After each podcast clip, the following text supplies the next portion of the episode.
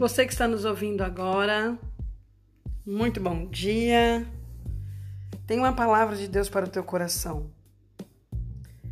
Dias melhores virão, nem tudo que é ruim é para sempre, mas vamos confiar no nosso Deus, vamos acreditar que tudo vai se normalizar. É você mesmo, você que está ouvindo agora aí, quem sabe está angustiado tá com medo, tá apreensivo, tem uma palavra para o teu coração. Confia no Senhor e o mais ele fará.